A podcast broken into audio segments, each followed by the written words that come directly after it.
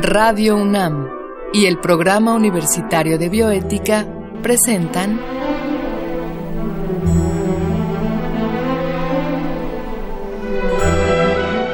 El Árbol de las Ideas. Bioética, Ciencia y Filosofía para la Vida. Con Paulina Rivero Weber.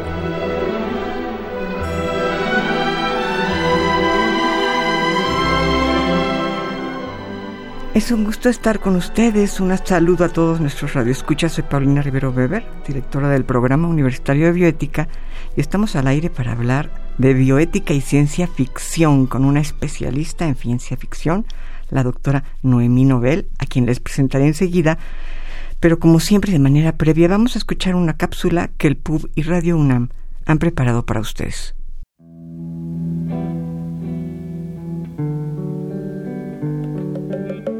Toda obra de arte busca explicar algún misterio de la naturaleza humana, lo que nos aterra o apasiona nuestros deseos negados o miedos profundos. En el caso de que la obra de arte en cuestión sea una historia, nos da la posibilidad de sentir empatía por la situación y cuestionarnos cuál sería nuestra opinión y nuestro proceder en situaciones ajenas a nuestra realidad.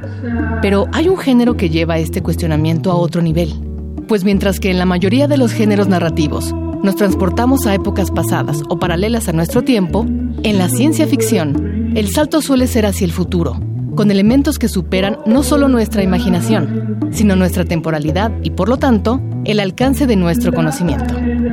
Por ello, la imaginación y el conocimiento se mezclan perfectamente para construir universos alternos con cuestionamientos que nos resultan reconocibles, de tal modo que hay investigaciones serias que aprovechan el imaginario de la ciencia ficción para estudiar fenómenos reales, como los de la política a la medicina y de la filosofía a la bioética la imaginación científica se nutre de las obras de ciencia ficción. En el campo de la bioética, la ciencia ficción ha sido un aliado muy importante por dos motivos fundamentales. En primer término, porque al plantear realidades en las que la humanidad se ve confrontada por sus creaciones científico-tecnológicas, podemos adentrarnos en discusiones a las que la sola argumentación difícilmente nos permitiría acceder.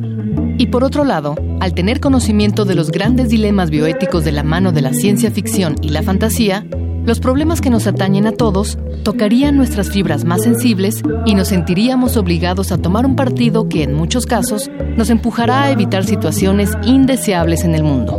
O al menos ese sería el panorama ideal, pues lamentablemente muchas de las predicciones de la ciencia ficción, algunas francamente aterradoras, son hoy en día una realidad. Ejemplo de esto es la tecnología que ayuda a los gobiernos a controlar el pensamiento de la ciudadanía, lo cual es una idea que George Orwell había previsto en su novela 1984, donde el control sutil se realiza por intervención de los medios de comunicación y en donde el pueblo está vigilado constantemente por dispositivos electrónicos ubicados en todos los rincones de la urbe por motivos de seguridad. En este caso, si bien adoptamos las medidas gubernamentales por una promesa de paz, el autor nos anticipa que estas medidas, originalmente planeadas para cuidarnos, podrían también volverse en nuestra contra. La ciencia ficción forja nuestra sensibilidad a través de la imaginación y nos ayuda a planear complejos problemas teóricos y bioéticos. La bioética está comprometida con el respeto a las diversas manifestaciones de la vida en el planeta y una parte esencial de su trabajo reside en concientizar sobre el cuidado y protección de todas las formas de vida, sin importar distinciones de tipo religioso, sexual o político. Pero, ¿cómo sensibilizar a las personas sobre las implicaciones del maltrato animal, la experimentación genética o el cuidado del medio ambiente si viven en un sistema que nos acostumbra a negar esta visión futura mediante la comodidad de los beneficios que ofrecen? Por esa razón, ¿No son las obras de ciencia ficción de inestimable ayuda para vislumbrar las consecuencias de nuestra forma de vivir, consumir y convivir con los otros y con la naturaleza? Después de todo, la bioética demuestra que la ciencia ficción es algo más que la creación de mundos posibles y realidades fantasiosas. Es una oportunidad para poner a prueba nuestra condición de seres humanos.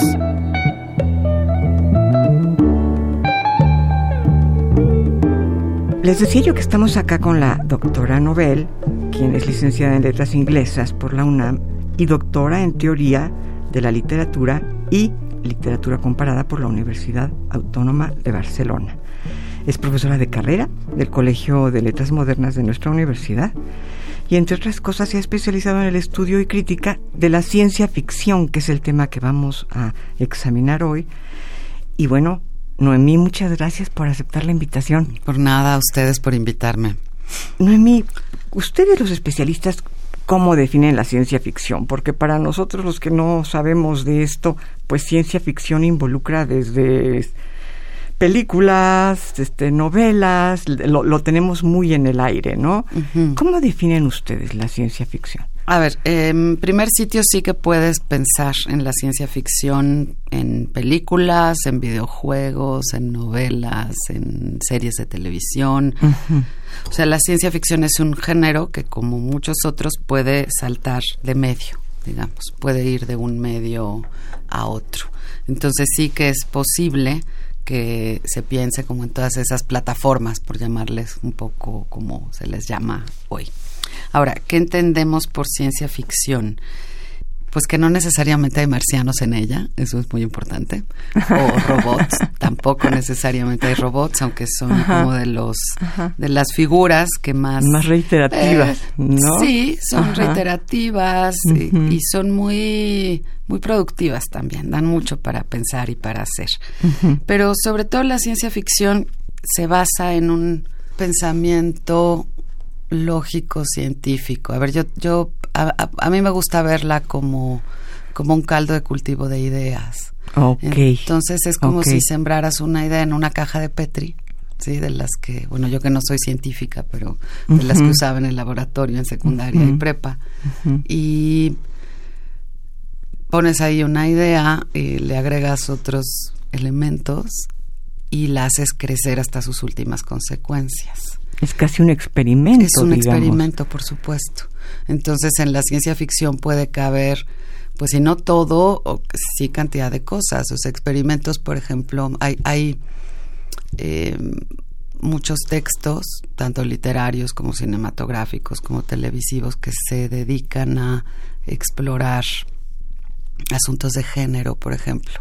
¿Qué pasa con las mujeres en ciertas circunstancias específicas. Y entonces desarrollan la idea. O qué pasa cuando tenemos seres humanos que no tienen eh, sexo ni género eso es una de los últimos que te diré. 50 años es algo que se ha desarrollado mucho en, la literatura en la literatura y en el cine y en la tele en todos las, los medios.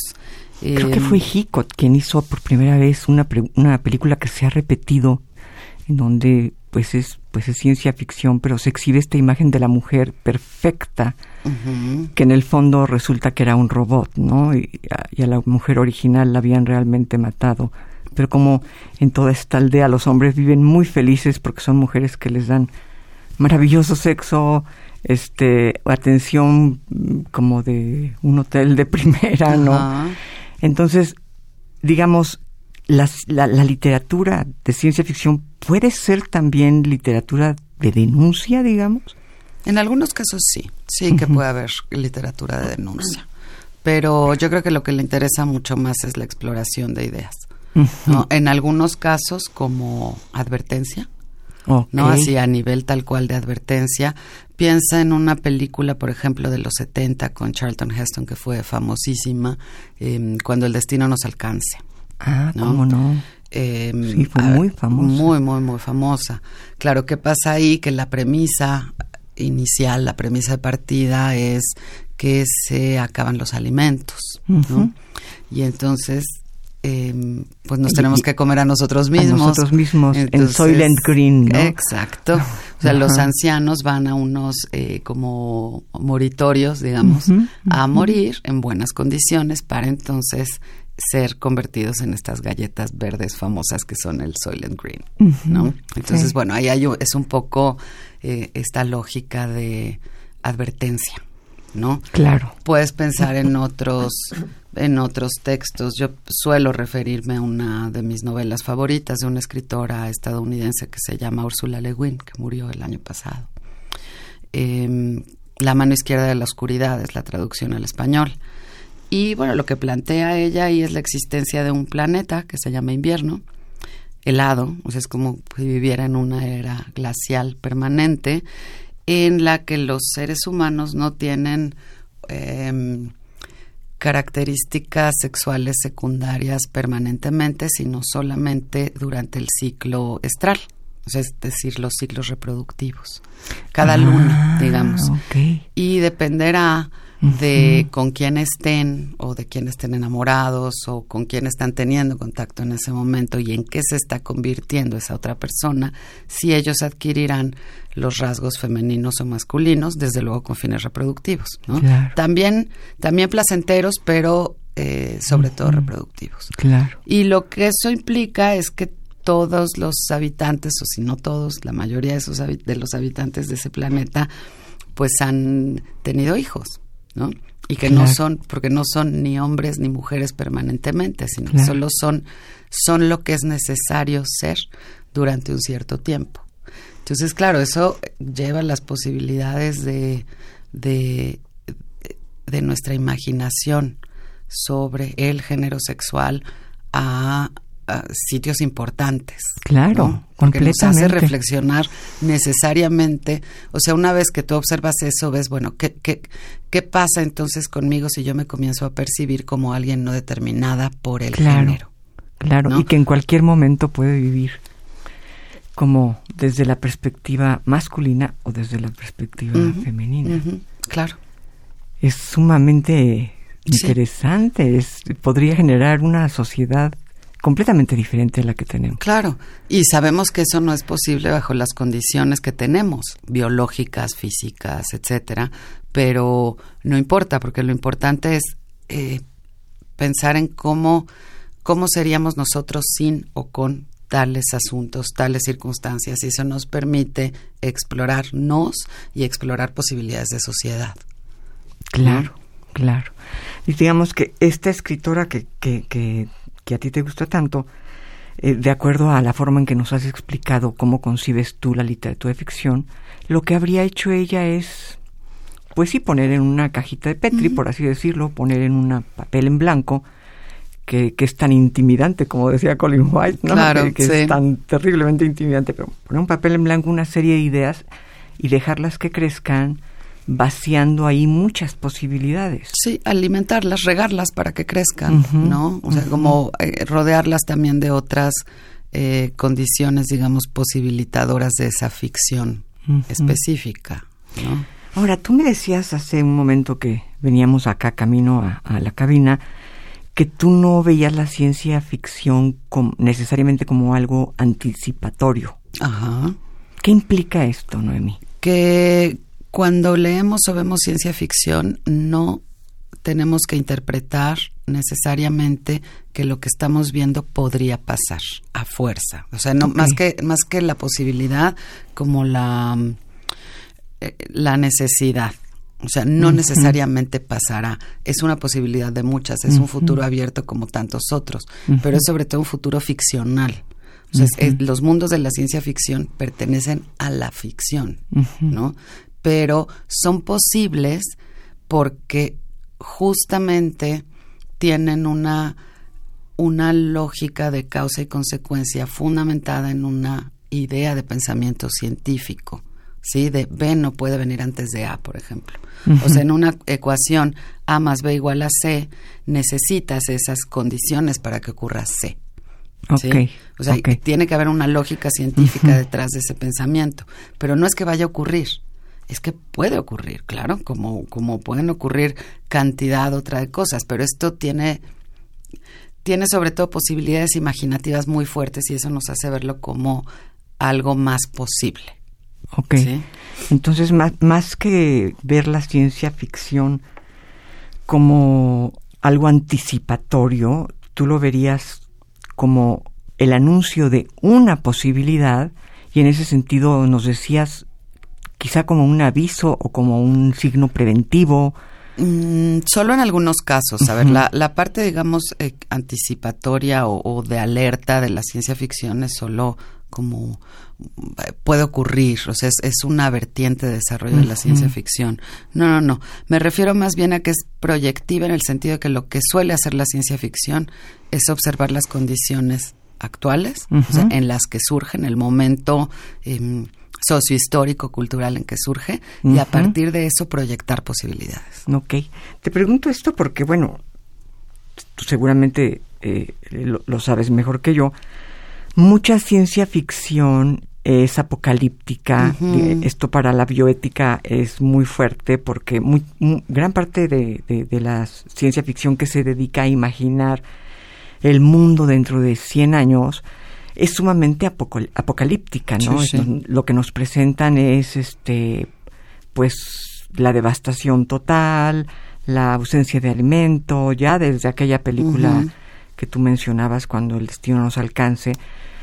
Em, eh, grandes tornados, este, mares que inundan las ciudades. Claro, al, al, provenir muchas de estas películas de Hollywood, generalmente se inunda Nueva York, ¿verdad? Claro. Pero bueno, digamos que yendo más allá del cine y hablando ya de manera más general en la literatura de ciencia ficción, sí pareciera ser que el mundo que imaginamos a futuro es muy apocalíptico. Son pocas las, las obras que nos permiten pensar en un mundo mejor. ¿No? ¿Tú verías esto como un pesimismo, como un realismo, como una advertencia de la necesidad que tenemos de cuidar nuestro planeta?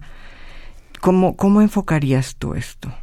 Yo lo vería mucho más como realista en el sentido de que es posible que suceda algo así porque efectivamente se están dando las condiciones suficientes y necesarias para que todo esto suceda.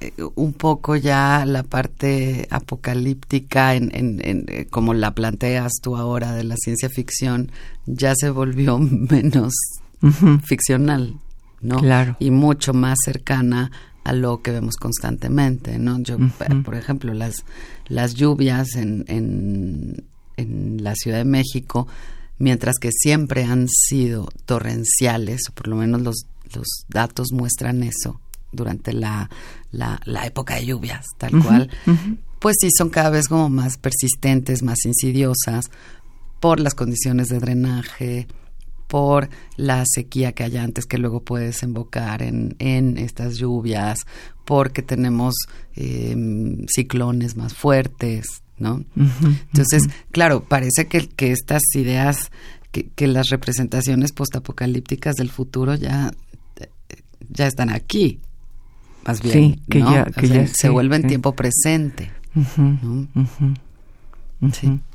sí, sí, es un, un, miedo que comienza a hacerse realidad, digamos. Claro, claro, claro. Pero por otro lado, eh, está esta otra parte de la literatura de ficción que sin ser apocalíptica nos puede abrir en gran medida la mirada concretamente a la idea de, de género, ¿no? Que es lo que tú mencionabas, ¿no? Sí.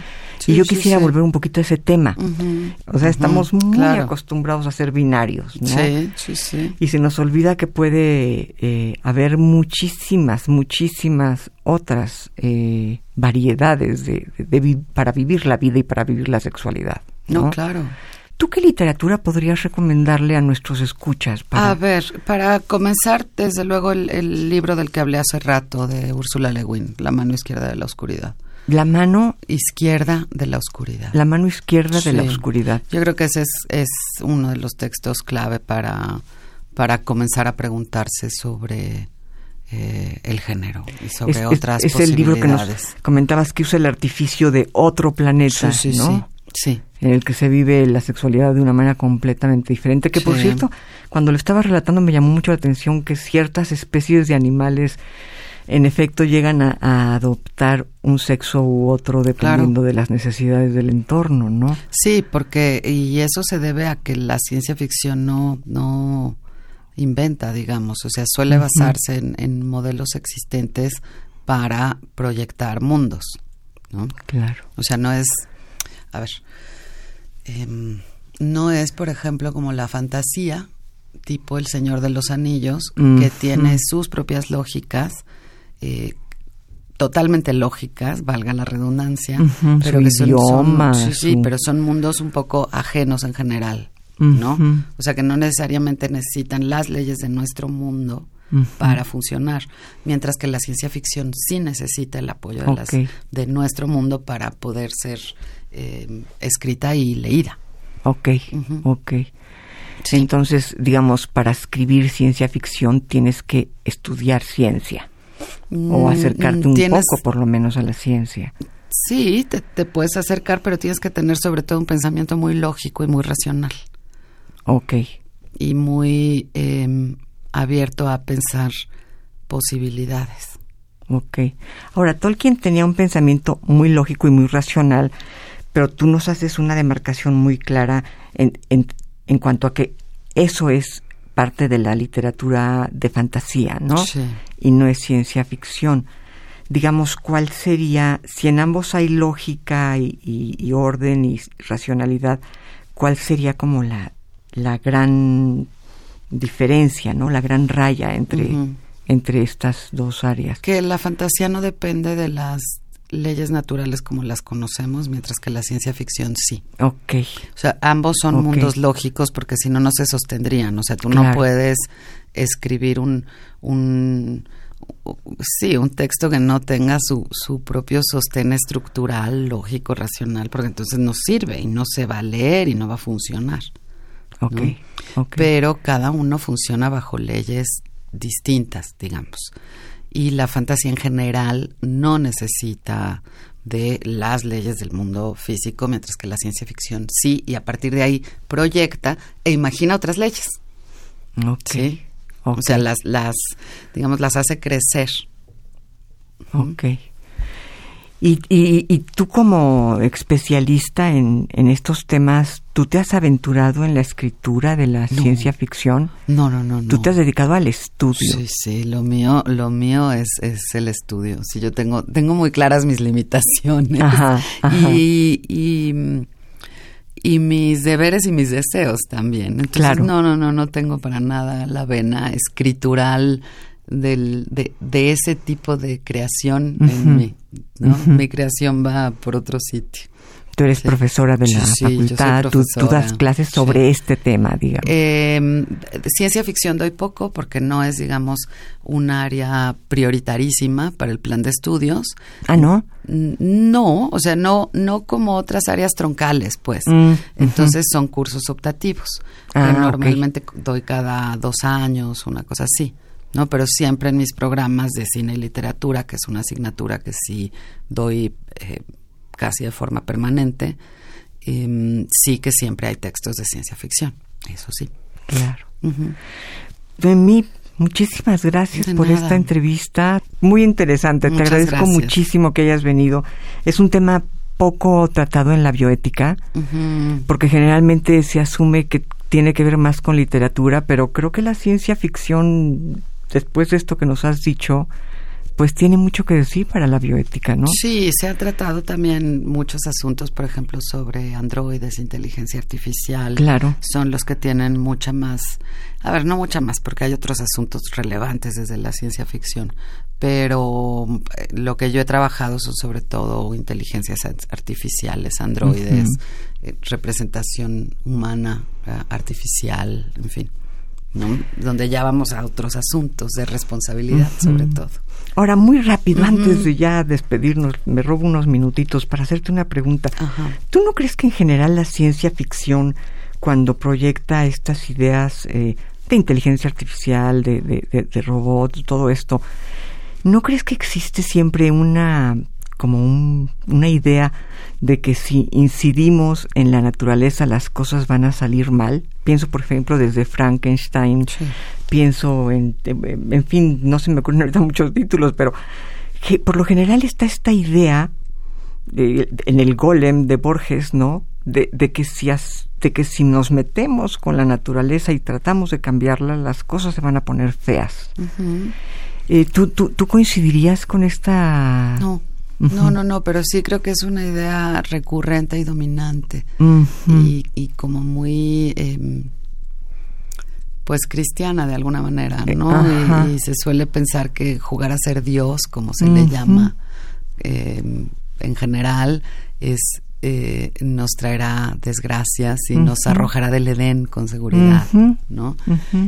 Em, sí, como si la idea de naturaleza hubiera sustituido la idea de Dios, ¿no? Naturaleza con mayúscula, Dios con mayúscula, y es algo que no se toca, que no se debe incidir en eso porque las cosas se ponen feas, ¿no? Este, me, me da la impresión de que esto es algo muy presente en la ciencia ficción y que no es necesariamente verdad. Este, pues la tecnología tiene grandes avances que nos han dado maravillas.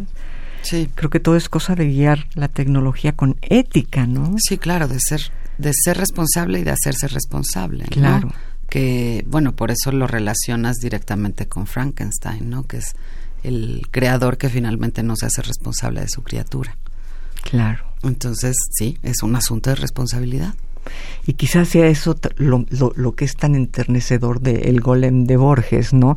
Yo, yo les recomiendo a nuestros escuchas que lean este pequeño poema de, de, Jorge Luis Borges, El Golem, que por cierto, eh, me dio mucho gusto saber que él alguna ocasión dijo, si, si quiero ser recordado por algo, es por ese poema, ¿no? Porque a mí ese poema me impresionó. De alguna manera ahí el creador sí se hizo responsable aunque sea para que barriera, pero, este, pero se hizo responsable y, y pues sí, hay un dejo de, de, religión en la obra de Borges. De alguna manera nos sugiere que nuestro creador se ha hecho responsable de nosotros. Esto ya es pues cuestionable, pero, pero bueno, son temas, este, ya, ya, ya, ya tenemos que, que acabar con el programa porque el productor me está mirando con ojos de... De hay que acabar. Sí, Muy bien. pero pues muchísimas gracias Noemí, doctora Noemí Nobel. Ha sido un placer charlar contigo. Agradezco mucho que hayas estado acá. Y bueno, a ustedes les agradezco haber escuchado este programa, así como a Marco Lubián su producción. En controles técnicos recordamos que contamos con Susana Trejo y escuchamos la voz de Gisela Ramírez en la cápsula cuyo guion ha tenido la adaptación de Andrea González al texto original de un muy querido alumno amigo, Diego Dionisio Hernández. Se despide de ustedes su amiga Paulina Rivero Weber.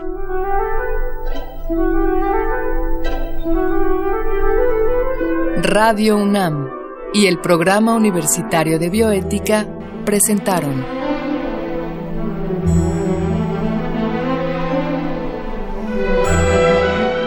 El árbol de las ideas. Bioética, ciencia y filosofía para la vida. Con Paulina Rivero Weber.